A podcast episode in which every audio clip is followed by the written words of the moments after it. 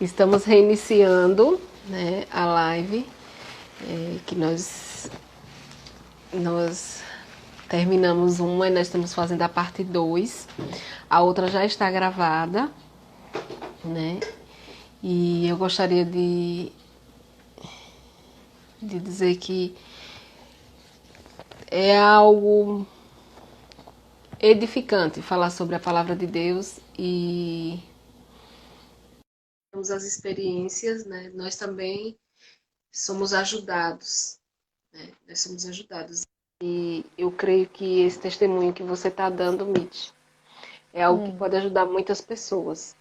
Né? Não só quem está aqui, mas quem também for ouvir a gravação da parte 1, da parte 2, se precisar a parte 3. Mas eu quero deixar você bem à vontade para estar tá falando. É, nós falamos na parte 1 a respeito de, das ameaças, né, da, de tudo que foi feito com a sua família e com outras famílias que ali estavam. Também é, falamos a respeito de,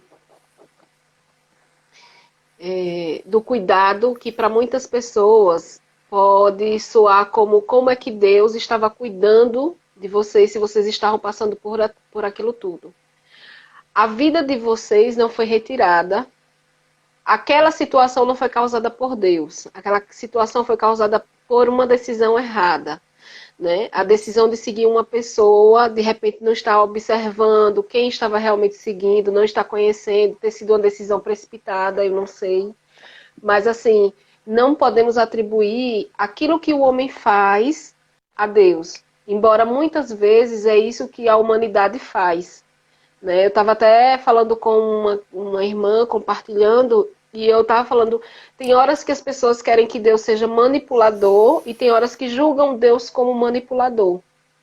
Como? Muitas vezes a humanidade cobra de Deus, e aí, cadê? Se tem, se tem fome, se tem doença, se tem morte, se tem isso, se tem aquilo. Cadê Deus? E ao mesmo tempo, dizem que se Deus for direcionar pelo caminho que ele quer, ele é dominador, né? Então, assim, é uma humanidade que não sabe ao Senhor que está servindo, ou muitas vezes não conhece esse Deus que nós estamos falando, né? Que é o Deus Todo-Poderoso. Então, assim, Deus não é manipulador, nós temos um livre arbítrio né, que o Senhor nos deu. Ele não, não nos quer como boneco, nos levando para onde Ele quer, sem que a nossa vontade seja ali ouvida. E é isso que os homens precisam entender. Então, se você e sua família estavam passando por aquele, aquela situação toda, e se o mundo passa, e se as pessoas passam, é consequência das nossas decisões. O cuidado de Deus está em que poderia ter acontecido coisas gravíssimas, além do, do grave que já aconteceu com vocês, né? Poderia ter sido ainda pior, porque sempre o Senhor estava ali dando o, a segurança para você de que Ele estava ali com você, e assim como eu acredito que com todos os outros também. Senão você tinha, assim, retirado a sua vida, senão você tinha, assim, é, feito loucuras, né? Até com o seu pai, porque naquele momento o seu pai estava se posicionando e ele estava sendo o guardião da chave, por falta de entendimento. Né? Não era porque ele não amasse, ele estava acreditando, assim como muitos pais hoje, eles quando confiam na mão de uma pessoa e a pessoa não age como, com, com sinceridade, o pai não está querendo colocar na mão de um assassino, o pai não está querendo colocar na mão de um estuprador, o pai não está querendo colocar. Não, o pai está querendo cuidar, o pai está querendo amar, né? Então, assim, é, é importante estarmos falando sobre isso, né? sobre esse testemunho em que você passou lá com a sua família esse tempo, né, em que vocês foram realmente violentados psicologicamente, vocês foram aprisionados, né, junto a essa situação de escravidão também, porque trabalhavam até se esgotar as forças. E assim, quando você fala da depressão que você estava, que você segurou o barco até o final mas aí eu lembro que você me relatou que teve uma família japonesa que ajudou você a sair, né? A vocês saírem, porque chegou um determinado momento em que o seu pai, a sua mãe, começou a ver tudo que aquele homem estava fazendo, porque foi descoberto, inclusive, um, um, um ato em que ele chegou a abusar de alguém, não foi isso? Sim. Nos conte como foi essa saída dessa situação, como foi, para onde vocês foram nesse momento. É... Então, é... a gente. Isso daí que eu tô contando para vocês é um resumo, né? Porque como durou sete anos, né? Então, muita coisa cabulosa aconteceu, muita coisa sombria mesmo, muita coisa ruim aconteceu. Eu lembro da caixa das serpentes que Ah, sim. Quer que eu conto? Pode contar. então, o cara, ele era tão maluco que é, ele fez uma caixa de madeira com terra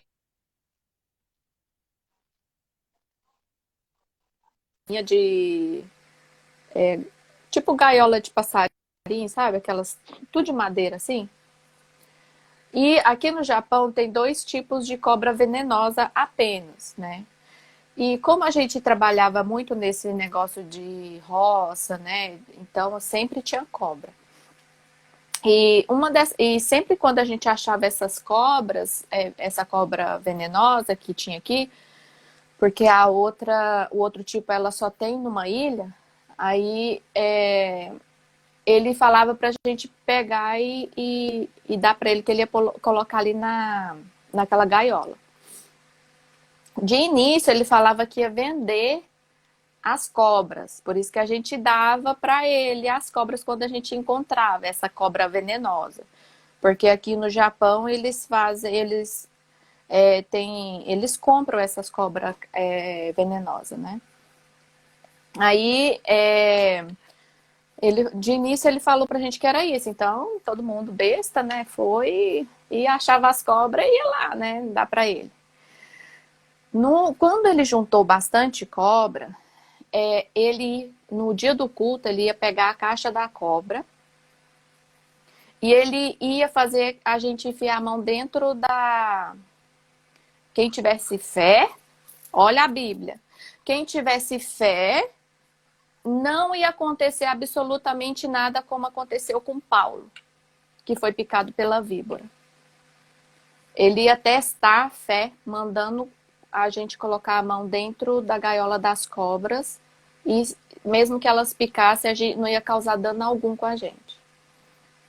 Isso ele ia fazer num culto à noite.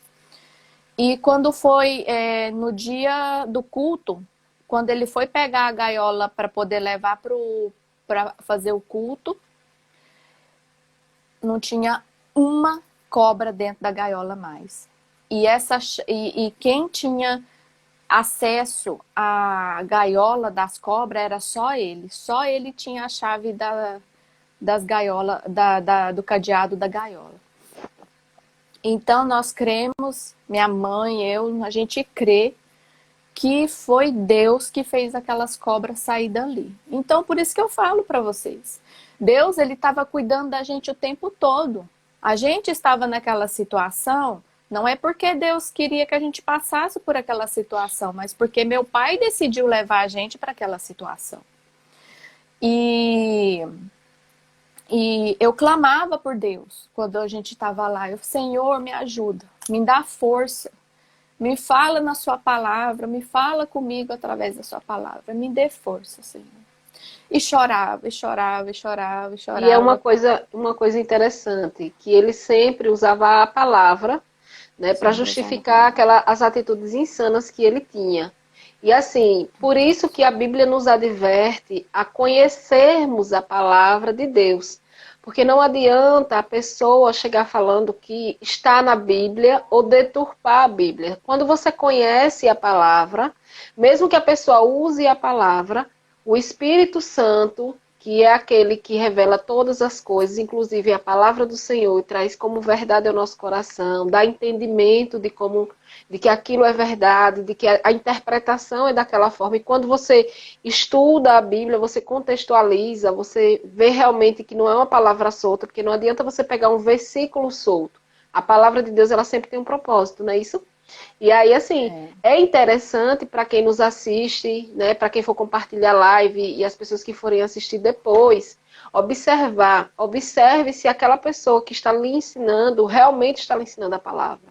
Mas para você saber é como idioma. A Mitch está no Japão, né? Ela chegou sem saber o idioma, então tudo que dissesse para ela, se dissesse, Mitch, olha, essa lata aqui tem feijão e nessa lata aqui tem arroz, ela iria acreditar. Senão, quando ela abrisse, ela ia ver a surpresa. Então, é, as decisões que nós fazemos sem conhecimento é mais ou menos isso. É você abrir uma lata acreditando que é algo que, que lhe disseram e você não tinha conhecimento, e quando você abre, você vê lá e se surpreende que não é nada daquilo, né?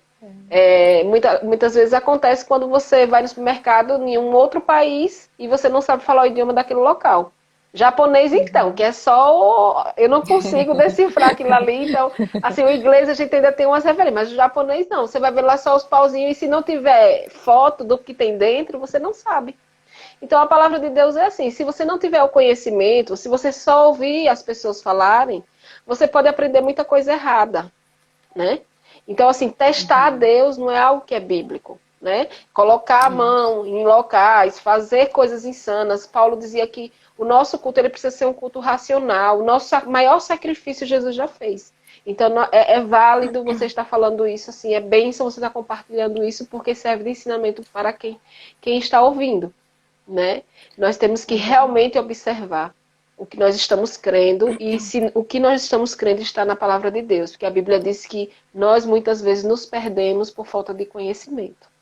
Então, e assim, mesmo você sabendo a palavra de Deus, vai se deparar com pessoas que, igual esse cara, que ele usava a palavra de a Deus para a Bíblia para poder estar tá, é, é, mentindo, querendo, é, fazendo essas coisas que ele fez.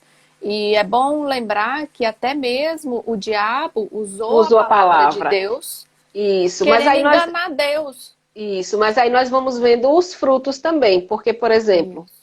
quando o, o diabo apresentou-se para Jesus e ele falou a respeito é, do pão, e ele chegou e falou que reconhecia Jesus ali como o Senhor, e ele disse: se o Senhor se lançar desse monte, é, uhum. os anjos vão pegar, não vai acontecer nada com você. Não havia propósito. A Bíblia, ela sempre tem um propósito para, para o qual ela está, está ali, né? Então, assim, mesmo, mesmo a pessoa usando a palavra, se não tem propósito, né? Se não tem para quê, se não, não edifica, né?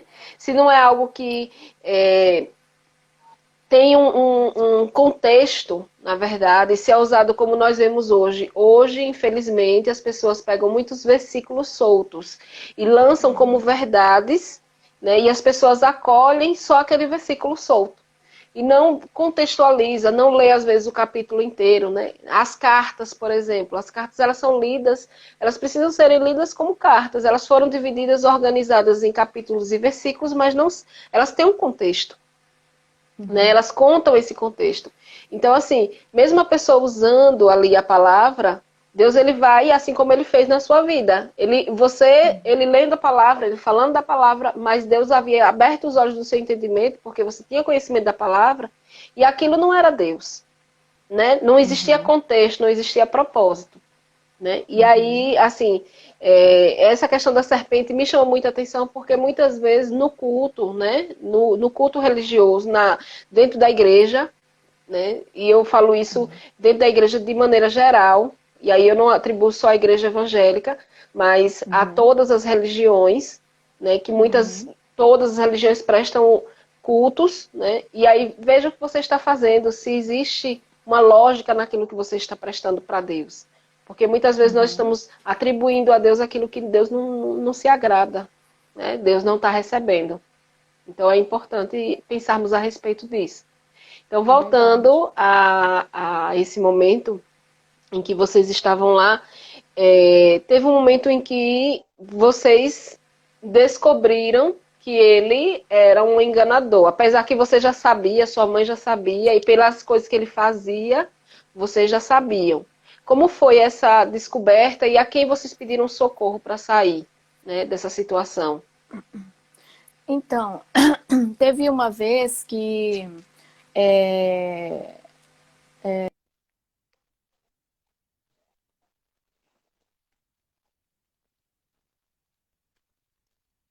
Eu acho que é a internet, né, que tá. Pronto, estamos ouvindo. Isso. Teve. É, vocês, é, a gente vai dar, a gente dá. Teve uma, uma vez também que é, ele, ele tinha falado assim, é, que Jesus ele morreu na cruz para que a gente pudesse ter saúde divina, certo? Minha mãe, ela sempre teve pressão alta desde moça. Ela sempre teve que tomar remédios, né, para não, é, né, não, não, complicar a situação da, da, de saúde dela, gravar, né. Aí teve uma época que ele falou é, que minha mãe não tinha fé porque ela tomava remédio e ela não usava da palavra. E com isso, é, ficou falando tanto, tanto, tanto que minha mãe parou de tomar remédio de pressão.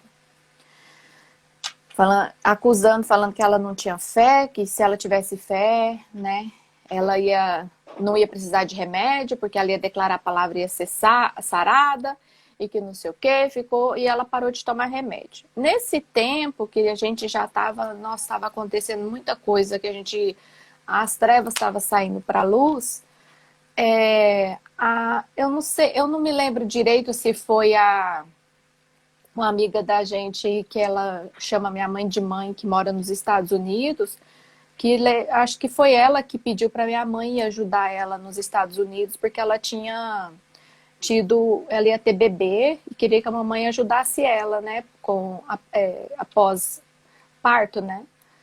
E acho que foi ela que pagou para minha mãe ir lá. E o marido dela é médico e é pastor.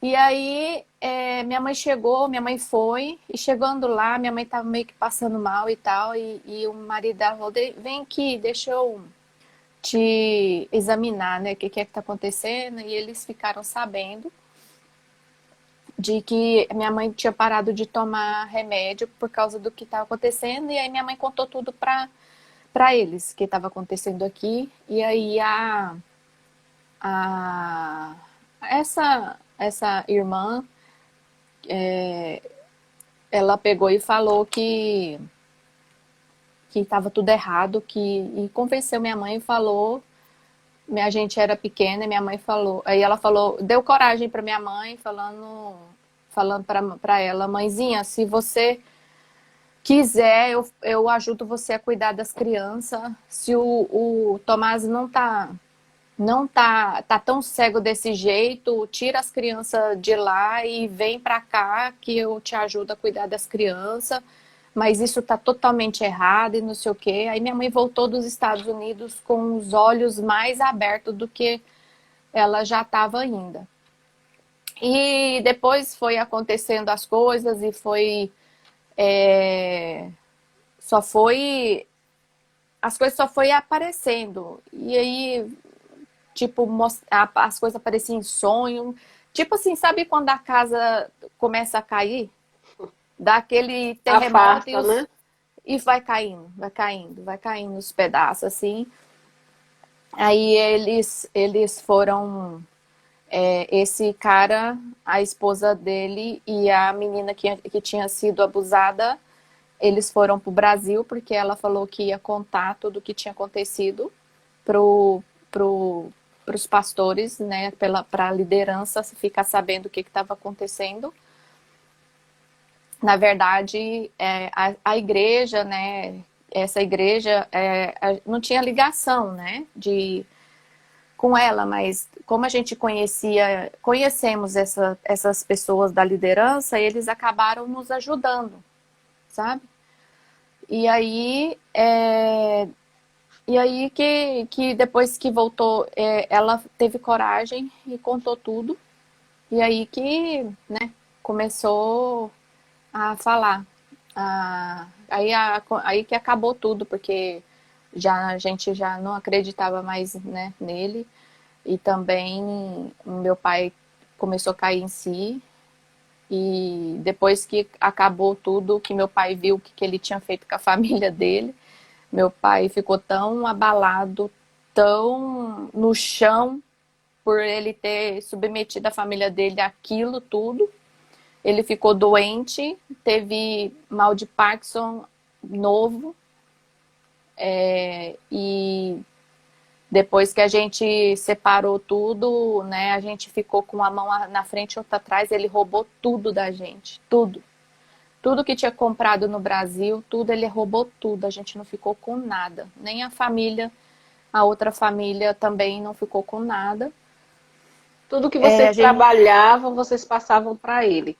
Você me relatou que só ficava na sua casa o dinheiro de pagar a conta do terreno, que era onde vocês tinham a casa de vocês, Isso. e a comida, né? Uhum. Só. E o resto que você trabalhava, por exemplo, você, sua irmã, sua mãe, seu pai. Vocês trabalhavam em fábricas, né, japonesas, trabalhavam na lavoura. Então, o dinheiro da fábrica e o dinheiro da lavoura, vocês confiavam tudo a ele, sem que ele desse para você nenhum tipo de recibo. Não dava nada. Ele dizia que estava comprando. Mostrava mostrava e anotava num caderno só. E vocês compravam, é, achavam que ele estava comprando um local para vocês construírem esse local que seria um projeto de ajuda aqui no Brasil, não era isso? Mas ele comprou casas, era uma casa para cada um, e essas casas existiu porque as meninas, uma das meninas, elas foram até a cidade dele depois que aconteceu tudo para ver, né, e realmente ela falou que tinha comprado. A gente comprou casas, comprou carro, comprou balsa de exploração de diamante, é, essas balsas de explorar as coisas, né? Diamante, ouro, esses negócios. A gente comprou bastante coisa. Ter, é, e, e a gente ficou sem nada. Nada, nada, nada. No entanto, essa família japonesa, que é amigo da gente até hoje, que eles são crentes, é, que foi ajudar a, a na mudança. É, e pegaram, e meu pai e minha mãe não tinham lugar mais para morar, eles é, levaram meu pai e minha mãe para morar no fundo da igreja, para vocês verem que a gente, como que quando acabou tudo, a gente ficou sem nada. Ficamos com a mão na frente e outra atrás, literalmente. E aí é, eles foram morar na, na, no fundo da igreja japonesa e eu tinha e, vindo para esse estado onde eu moro hoje, né? Eu tinha vindo com as meninas que é, tinham sofrido tudo junto comigo. A gente veio para cá para mudar de lugar, né? Para ver Porque vocês estavam pra... em depressão, né? Sim. Para recomeçar Como... a vida. E como foi para você lidar com o seu pai? Assim, eu sei que você fazia o tempo todo tudo para proteger a sua família, né, os seus irmãos e a sua mãe. Uhum. E, de certa forma, o seu pai também. Mas, assim, o seu pai, eh, naquele momento, ele tinha errado muito né, com uhum. vocês. Que ele teria dado essa liberdade para fazer tudo aquilo com vocês. E Aí eu, eu queria falar com você a respeito de perdão. Como foi para você? Foi rápido? Foi uma decisão difícil? Como foi que você se sentiu depois que tudo acabou? Que você estava naquele processo que realmente você já não tinha mais forças para nada, você precisou mudar de estado, né? mudou de cidade, mudou de estado aí no Japão e foi para outro lugar e os, a, seu pai permitiu dessa vez aconselhado, né, para que você, você não morresse, porque você não comia e nem, nem tomava nada. Então, assim, para que você realmente tivesse força de vontade de viver, ele foi aconselhado a deixar você ir sozinha, né, uhum. para um outro estado, você que também não conhecia esse outro estado, mas aí você foi com essas meninas que também sofreram esse mesmo tipo de violência, uhum. para recomeçar. Né? Nesse recomeço, como foi que ficou a sua cabeça com relação ao seu pai? Então, eu tinha todos os motivos do mundo para odiar meu pai, né? Mas é, eu achei, eu tipo assim, eu vi como que o, o cara era, né? Então, tipo assim, o meu pai, ele foi ingênuo e ao mesmo tempo burro de ter acontecido, de ter é, acreditado na pessoa do jeito que ele acreditou. né? E ter confiado a gente, né? Mas é, se você, se qualquer pessoa é, conhecesse ele, você ia falar, é, não tinha jeito, a lábia dele era coisa de televisão, coisa que você vê em filme. É, o cara era, não era armador não, o cara era profissa mesmo. Então, assim, o meu pai ele foi mais uma vítima. Aí eu, o, tipo assim, é lógico que o, o, o, aquela vozinha fica na sua orelha, mas ele era adulto, você não era. Sempre, sempre a vozinha vem falar querendo que a gente fica contra, né? O, o pai da gente e tal. Mas eu vejo que é, eu perdoei meu pai logo, assim, porque hum, Gente, é uma pessoa daquele jeito que usa a palavra de Deus para poder é, te manipular. Não, como que eu não vou perdoar meu pai? Não tem como eu não perdoar meu pai, sabe? É, eu sei, eu, eu falo meu pai, pai, você foi muito burro, pai. Nossa, pelo amor de Deus, como que pode um negócio desse senhor não ter nenhuma, nenhuma uma... malícia? Ele não tinha malícia. Como, gente? Uma pessoa não tem a malícia para desconfiar do que o cara era podre, né? Mas hoje em dia as pessoas são mais espertas, né? Mais assim, é... mais, mais, mais áspera, né? Hoje é a minha irmã, minha irmã, eu, a gente é, nossa senhora, conversa com a pessoa com a, um pé atrás e o, o outro na frente. A gente não, não não confia na pessoa logo de cara, não. Então, mas, mas é... assim, devido também à experiência que vocês tiveram. Né? Nós percebemos que existe muita notícia, né, de pessoas que são enganadas, ludibriadas, são pessoas às vezes experientes, experimentadas e mesmo assim caem nesse engano, uhum. né? E aí assim, é realmente que temos que estar vigilantes, como a Bíblia ela nos instrui, né, a, a uhum. vigiar e perceber como você foi percebendo a, a, a conduta. Né? Porque não adianta a pessoa chegar vindo falando da Bíblia. A Bíblia é a palavra de Deus mesmo, mas a sua vida, a vida daquele que está ali falando, também tem que falar, né? Então é, é uhum. é importante essa observação. E quando você chegou nessa outra cidade, como é o nome da cidade? É a que você mora até hoje, não é isso? É, o que eu moro hoje. No, no estado que eu moro hoje, né? No estado que você ah, mora hoje. É. Como é o nome? Aitken. É, um, é mais fácil de falar. Aí, o... Bom, aí quando eu cheguei aqui, é... eu não queria saber de crente, eu não queria saber de, de pessoa que falasse de Deus, de Jesus, nossa, se passar, se eu soubesse que eu via todo engravatado assim, eu passava do outro lado. Eu não queria saber de alguém vir cobrar, é, pregar, ficar falando de Deus para mim, né? E aí eu passei um tempo assim, fui é, no mundo, fui viver, descobrir minha vida, que eu não tinha vivido nada eu, durante o tempo todo que até os meus 22 anos, 20 anos, 21 por aí, eu não tinha vivido nada, porque a gente não podia assistir televisão, a gente não podia falar de que a gente morava era um ovo, a gente não tinha contato com as pessoas muito e a gente só vivia trabalhando, né? Então a gente, eu não tinha vivido nada e também é, a gente, é, tipo assim, nem roupa, essas coisas a gente podia ficar comprando. A única coisa que a gente podia comprar era roupa de trabalho, bota, só, essas coisas. É. Se a gente ficasse você... comprando. Quando você chegou aí, você foi morar com, com as meninas que moravam com você, eram as que você conhecia, né? Que moravam na, junto nessa comunidade. E aí você foi uhum. trabalhar nas fábricas, uhum. aí na cidade, não é isso? É. Aí nessa época a minha irmã, ela tinha ido para o Brasil fazer escola bíblica, né? Porque ela tinha tentado suicídio. E aí meu pai enviou ela para lá para ela se salvar, Estudar. né? se, é, se salvar, porque ela estava aqui, ela estava deprimida, ela estava tentando suicídio, né? E aí é, ela foi e aí eu ajudava minha mãe a pagar a, no, no Brasil, né? Pagar o estudo e eu trabalhava, que ela estava tendo. E eu trabalhava. É.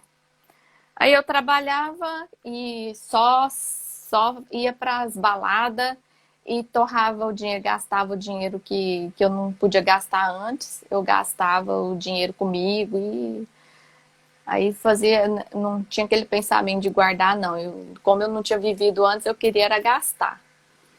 Aí é, vivi mais ou menos uns dois anos desse jeito, só indo para balada. Aí eu fumei, bebi, experimentei a, a bebida, o, o cigarro, né? Mas eu sempre tive aquela consciência de, da criação, né? De é, eu nunca quis experimentar droga, essas coisas, nunca, nunca, porque se você sabe que droga não presta, você vai querer ficar experimentando para quê, né? Só para fazer graça para os amigos, isso daí é burrice, né? Então, eu nunca entrei nessa onda e também nunca entrei na onda de ficar é, bebendo até cair. Não, nunca fiz essas bobeiras, não. Aí, tipo, é, até que um dia eu cansei. Cansei de ficar indo embaladinha, esses negócios. Falar, tipo assim, você vê que lá é uma alegria na hora, depois acaba né? E aquilo é uma, uma falsidade. Se você tá mal, você vai pra balada, fica lá pulando, cantando, dançando lá, acabou. Depois que você. Isso é falso. Se você tá sentindo esse vazio, essa, essa coisa ruim, isso daí é falta de Deus, viu? Isso aí é falta de Deus e mais nada. Não tem outra coisa que vai preencher isso daí, não, viu, gente? E eu me lembro que você falou para mim que é, como você não queria que ninguém chegasse para falar, olhe, volte, volte, então você não queria ouvir de ninguém, nem da sua família, nem de amigos, nem de outro crente, nem de nada, nem de, de lugar nenhum, você não queria ouvir mais falar a respeito de Deus. E aí você me falou que dentro da, da boate, né, dentro da balada, eu nem sei como é que porque tem nomes diferentes. Aí diz que dependendo do nome, vai identificar a sua idade. Então, assim, uhum. é, eu acho que falar aqui fala boate. Acho, não sei, balada, clube. Clube. Enfim, um lugar de dança, as pessoas vão lá e, e ficam lá dançando e, e bebe e tal. Uhum. Então, nesse lugar, o próprio Deus começou a trabalhar no seu coração, que ali não era um lugar para você. Não foi isso? Foi. Eu tava no bar lá, bebendo. E aí, sabe quando você para e fica olhando aquelas pessoas dançando, dando risada? Aí você pensa, você começa a pensar, será que essa risada que essa pessoa está dando é verdadeira? Será que ela é feliz desse tanto mesmo? Aí eu peguei e falei, o que, que eu estou fazendo aqui? Aqui não é meu lugar, não. O que, que eu estou fazendo aqui? Daí eu sei. Aí, tipo assim, eu falava comigo mesmo, você não sabe que isso é passageiro, essa, essa alegria aí? Aí eu, eu Aí eu comecei a, a parar de ficar indo nesses lugares, porque é, para mim já não tinha tanta graça mais, né? Já não, já, tipo assim, sabe quando vou, ah, eu experimentei, pronto, acabou, tá bom. Já, já experimentei o bastante, tá bom, chega. Então, é que na tipo verdade assim... você estava naquele momento de, de revolta, né? Daquela situação que você tinha é. vivido. E é o que muitas pessoas às vezes se encontram né? Uhum. Às vezes é, ela se, se acha presa em uma determinada situação e acha que a fuga, a liberdade vai ser fazer sua própria vontade. É tanto que às vezes tem pessoas que falam assim, eu quero ser cristão, nada, eu vou ser preso, né? Ou então, assim, eu quero eu quero ter liberdade. E uma das coisas que eu aprendi que a liberdade, ela não é fazer o que é errado ou que machuca, uhum. né? A liberdade Isso. é você ter liberdade de dizer não para aquilo que é ruim. E aí, às Exatamente. vezes, as pessoas estão vendo essas experiências e muitas pessoas, infelizmente, elas entram, mas elas não conseguem sair. Você até falou comigo antes, né, quando nós estávamos conversando para ver o assunto, abordar aqui na live, você falou assim, que eu achei bem interessante. Você disse, eu era cabeça dura, eu ia por minha cabeça, não era Maria vai com as outras, não. Eu estava ali, as meninas iam, eu ficava com um e com outro, saía, uma hora dormia com outra, hora dormia com outro, saía com vários, e eu não. Eu também me, eu via meus amigos usando droga e eu não me metia nisso, porque eu tenho, eu ia pela minha cabeça. Eu dizia, não, eu, como se você dissesse assim, não, eu tenho freio, né? Aqui eu vou só até aqui. Só que muitas pessoas entram nessa situação e não sabem sair, e não sabem dizer não. Uhum. Né? E aí eu vejo o cuidado de Deus mais uma vez na sua vida, porque ali Deus foi e falou com você. Já que você não conseguia ouvir das pessoas, Deus começou a fazer você lembrar que ali não era o lugar que ia suprir todas as necessidades que você tinha, né? E assim como o nosso tempo, ele, né, infelizmente tem limite, é, nesse, nessa mesma, nesse mesmo ciclo de amizade foi que você também começou a superar, né? Assim, você estava nessa situação, mas aos pouquinhos você foi superando daquilo que você estava vivendo e você também foi, foi tendo a sua vida, né? Foi desenvolvendo a sua vida, já que você não, não, não tinha antes. Né? Era só para o trabalho, era só aquele, aquela violência toda que vocês estavam vivendo. É, você conhece o seu esposo, né? Nesse, uhum. nesse momento faz amizades e aí você conhece o seu esposo. Isso. Né? Aí eu conheci ele Aí a, aí a gente casou, aí a gente está até hoje, já uns 16 anos mais ou menos de casado. E no caso você tem dois filhinhos lindos, diga-se de uhum. passagem, né? Obrigada. E estão com quantos anos? Oito e seis.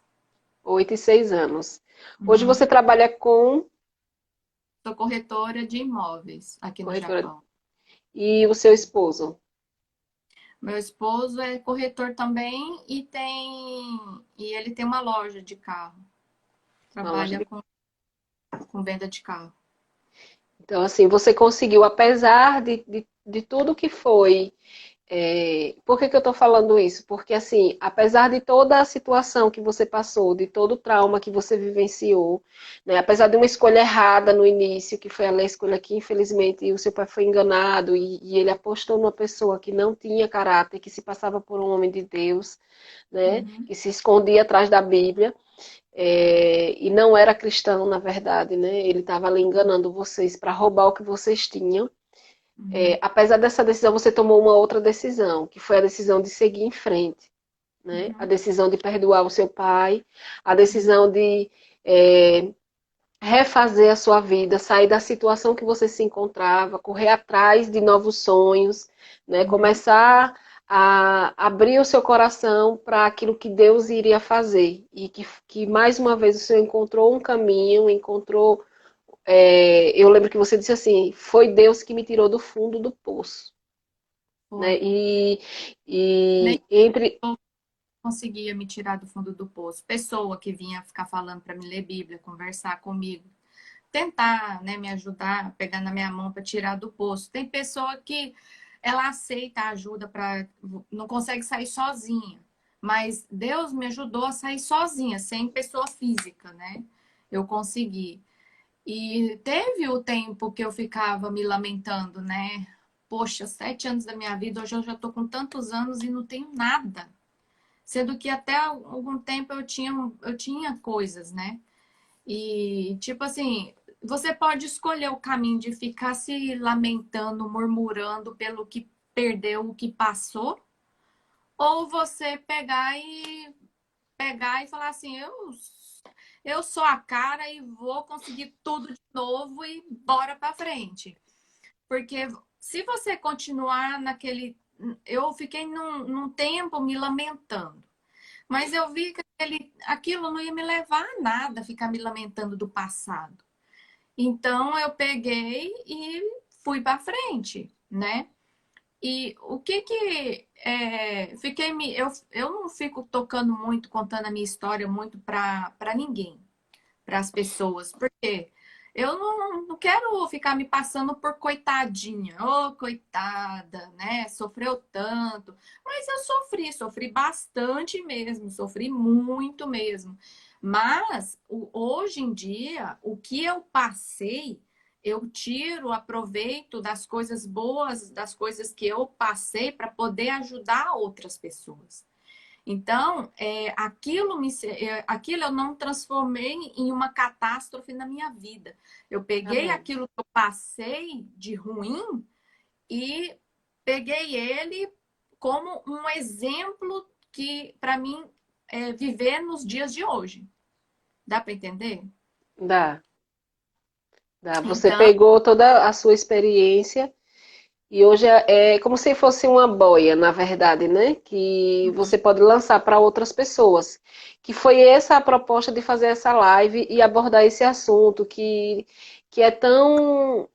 É, na verdade, assim, é tão delicado, porque quando a gente trata de vidas, quando a gente trata de quando a gente trata de, de experiências ruins, né? Eu não queria passar essa mensagem com pesar. Até falei para você, Mitch, eu sei que Deus ele vai nos conduzir a falar com leveza de todo esse sofrimento, porque com certeza não é nem o mínimo do que você passou, a gente consegue passar aqui a, o quanto difícil foi para você, para os seus irmãos, para sua mãe, para o seu pai, né? E para outras pessoas que vivenciaram isso.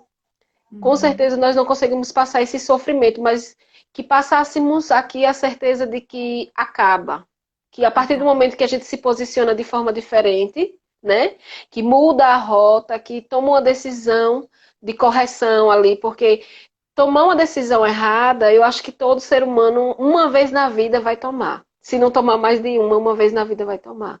Mas tomar a decisão acertada para consertar aquela errada, são poucas as pessoas os corajosos. Tem pessoas que levam a vida toda debaixo de um erro. Né? Acolhe, como você falou ali, a depressão, acolhe a tristeza. Aconteceu isso comigo e vai, e vai até, até a vida inteira. Mas assim, você não. E por isso que o Senhor me despertou, e foi Deus mesmo que me despertou para fazer essa live com você, entendendo esse propósito. Né? Uhum. E eu compartilhei isso com você. Eu falei, Mitch, vai abençoar outras vidas. E eu sei que você só está falando tudo isso aqui porque você tem essa convicção no seu coração. De que quem uhum. ouvir vai se despertar, né? Para que é, não. Eu falei para Paula, se é, a minha experiência de vida ajudar pelo menos uma pessoa, é, já é válido. Essas horas que a gente está aqui conversando, a minha história que eu estou abrindo para contar um pouco para vocês. Se puder ajudar uma pessoa uma pessoa, já é gratificante para mim. Porque você tem toda a rédea da sua vida nas suas mãos. Você vai poder escolher se você vai querer ficar se lamentando, chorando e com dó de você mesma, ou você vai pegar, jogar seu cabelo e falar: Eu posso mais. Eu posso, eu consigo. E o pessoal do Brasil tem mania de falar assim: beijinho no ombro e bora pra frente, né? É, mas é, é isso. Se você não tem força para fazer isso, tem aí a Paula se você quiser conversar também, eu posso estar tá conversando com você que estiver passando por uma situação difícil. Entre em contato aí com a Paula também. A Paula é pastora. Ela não é pastora chata, não, viu, gente? É super gente boa. Ninguém, ela não vai ficar forçando vocês a falar nada e ficar fazendo nada, não, viu, gente? Amém. E, e tipo assim, é, Jesus, as pessoas às vezes vêm para Jesus quando elas estão, é, só quando elas precisam, né? Mas eu quero deixar aqui falado para vocês que Jesus, ele é a única liberdade que você pode ter de bom, de coisa boa, de alegria verdadeira. Porque você pode estar tá aí tomando os seus, ou pode estar tá mergulhado na droga e não está conseguindo sair das drogas ou da depressão, por alguma tristeza, alguma coisa que aconteceu na sua vida.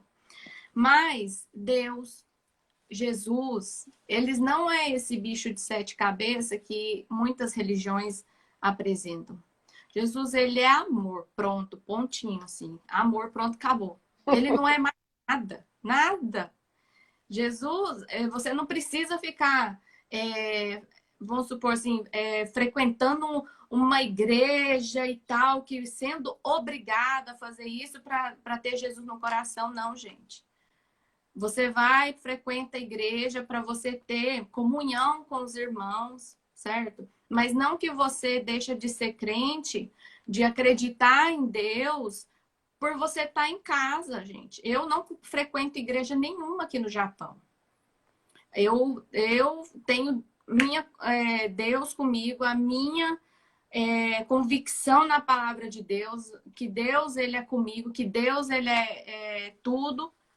E eu não fico é, é, é, tipo assim procurando igrejas. Eu procurei já para ter comunhão com os irmãos, mas eu tenho comunhão com alguns irmãos, mas sem frequentar a igreja, entendeu? Eu entendo. Mas, é, porque eu já falei para Paula, né, que é, quando a gente tem fome, quando a gente é bebê, a gente quer leite, é, a gente toma leite materno. A mesma coisa da palavra de Deus. Aqui, pelo menos aqui nas igrejas onde que aqui no Japão, não é como no Brasil que tem cada esquina tem uma igreja. Aqui é poucas igrejas e, infelizmente, as igrejas aqui do Japão não são todas que oferece, oferece alimento mais sólido para pessoa que não é bebê espiritual mais.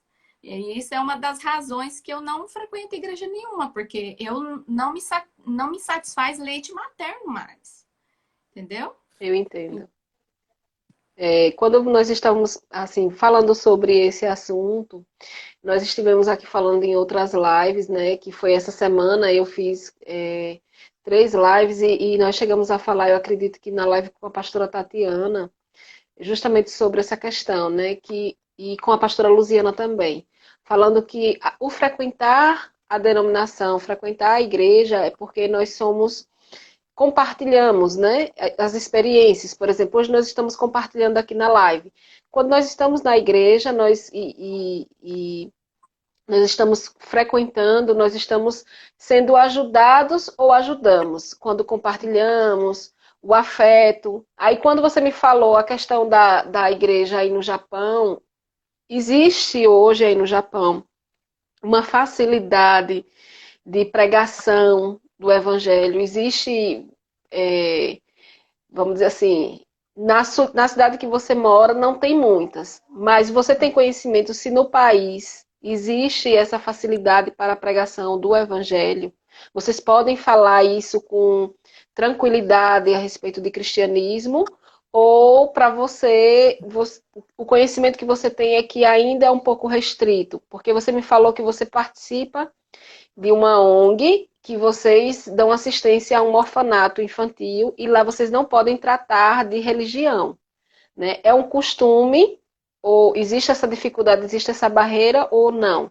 É específico mesmo em alguns lugares. Eu acho que é a internet que está ruim dela.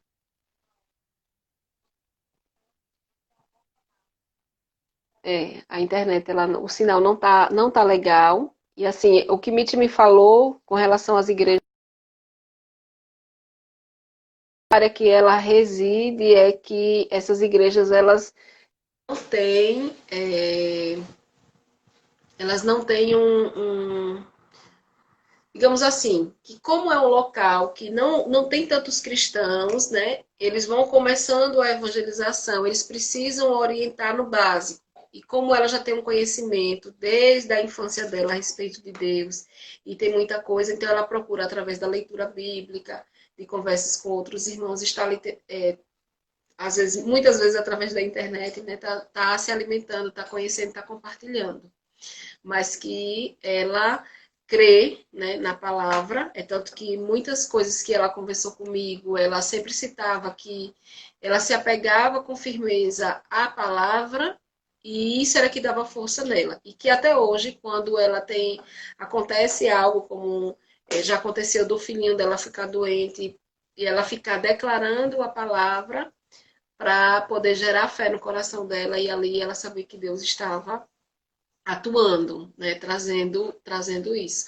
Nós perdemos o contato com Mitsue, né, é, lá se ela quiser, é, se ela a internet dela deixar, ela pode também voltar a, a solicitar a entrada, mas desde já eu gostaria de agradecer a todos que, que ouviram, né, a primeira live e essa segunda live, né, falando do testemunho dela. Do, nós decidimos contar, apesar de não ser uma coisa tão tranquila, né, falar de violência, falar de engano dentro da igreja, falar de, de, de pessoas que não são, como a Bíblia mesmo fala, que não são pessoas que levam a sério o cristianismo, mas são enganadores. E eu iniciei falando justamente a esse respeito. Eu iniciei lendo um versículo em que o Senhor Jesus fala: Cuidado com os falsos profetas, que se apresentam a vocês disfarçados de lobos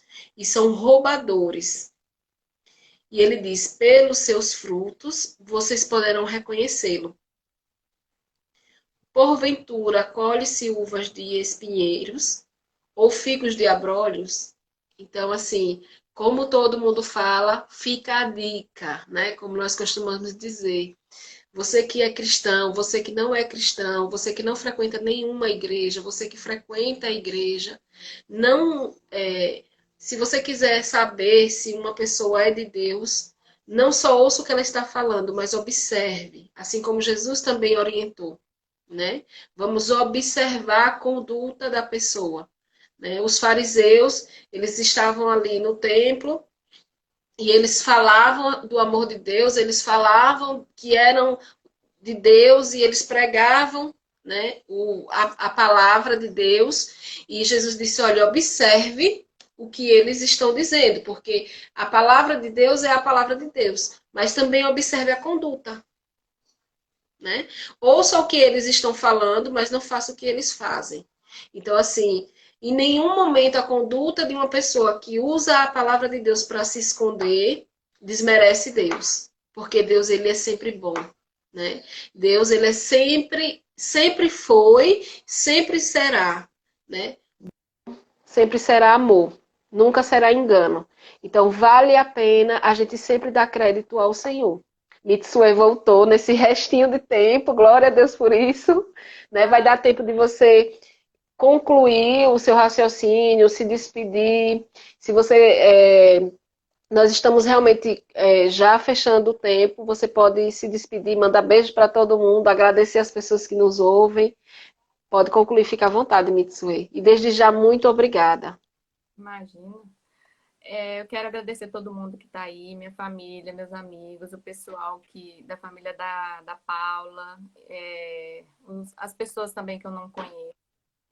É, e quero dizer para vocês que é, tempos difíceis a gente sempre vai ter, mas o que vai fazer a diferença é você acreditar na sua força, acreditar em Deus, que Deus é com você, mesmo parecendo que Deus não está é, ali com você naquele tempo, mas Ele está. Tá Amém. Assim. É isso mesmo. É, eu ouvi, eu sempre digo isso, eu sempre, sempre, quem me conhece sabe que eu sempre digo, Deus, Ele é sempre bom. Né? Às vezes nós passamos por dificuldades porque é consequência do, das nossas escolhas. Uhum. O ser humano, a vida dele é pautada de escolhas. Então, se nós hoje passamos por dificuldade, nós estamos em uma terra, né, um planeta, em que nós estamos é, sendo regidos por leis que são físicas, né, materiais. Então, se chove para mim, às vezes chove para o meu vizinho. Não é porque eu acredito em Deus e meu vizinho não. Né? O meu corpo ele é um corpo terreno, então eu posso, por causa de um alimento, ser acometido de uma enfermidade. Então, assim, nós temos que ter essa sabedoria de não atribuir a Deus aquilo que não é dele. Deus, ele permanecendo bom, ele é Deus, ele é soberano em todas as coisas, mas nós também, como nós já falamos aqui nessa live, nós colhemos o fruto muitas vezes, né, Mitsue, das nossas escolhas. Né? E às vezes nós queremos atribuir a Deus aquilo que nós plantamos.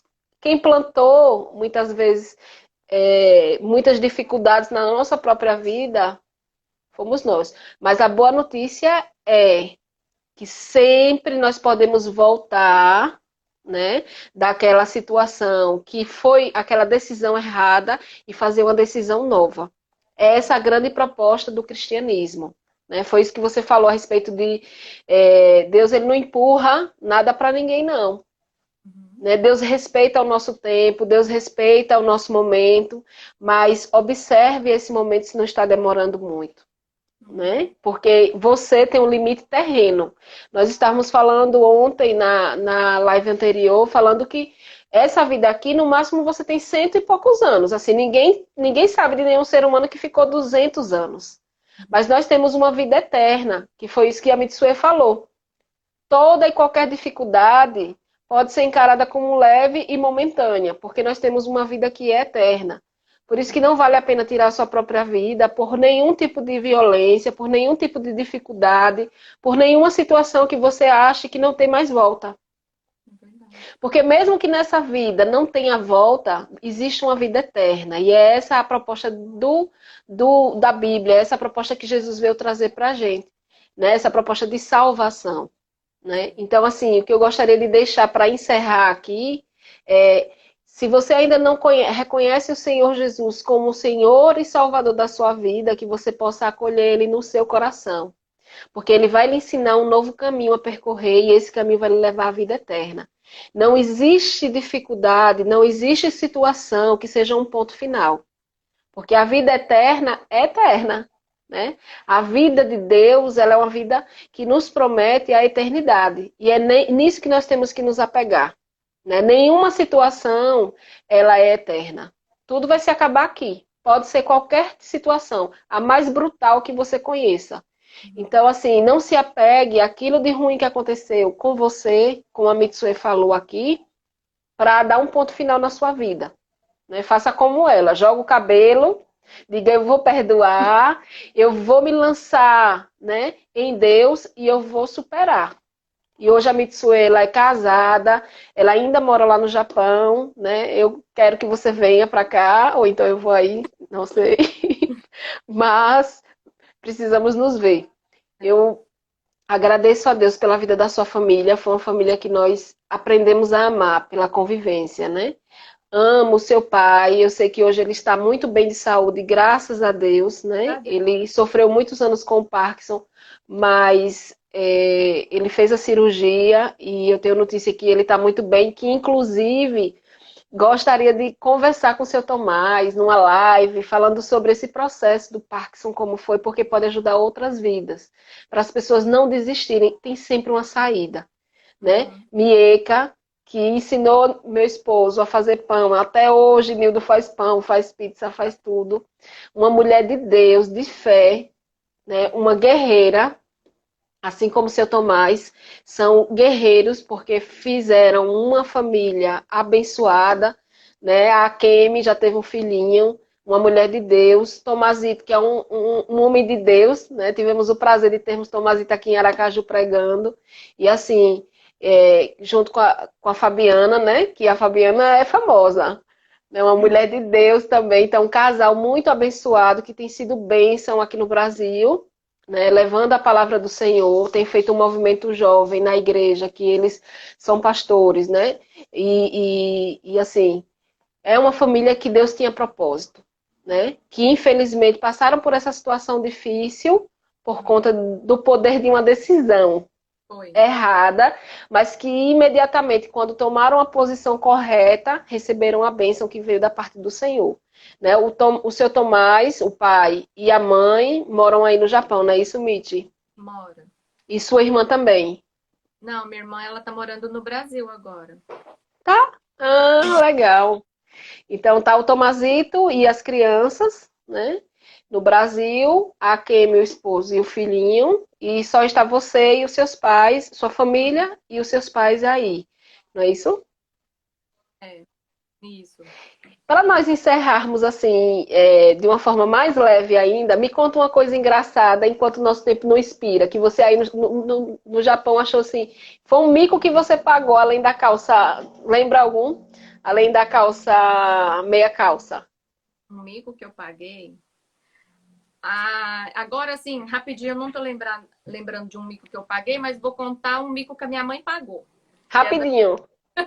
A minha mãe, aqui no Japão, tem um doce japonês que chama anko. Que é, aqui o japonês come bastante dentro de, dos okas, da, das coisas que eles fazem aqui, né? E aí ela trabalhava e uma mulher deu para ela esse doce e no dia seguinte ela pegou e falou: Vai encerrar. Nós vamos fazer uma falando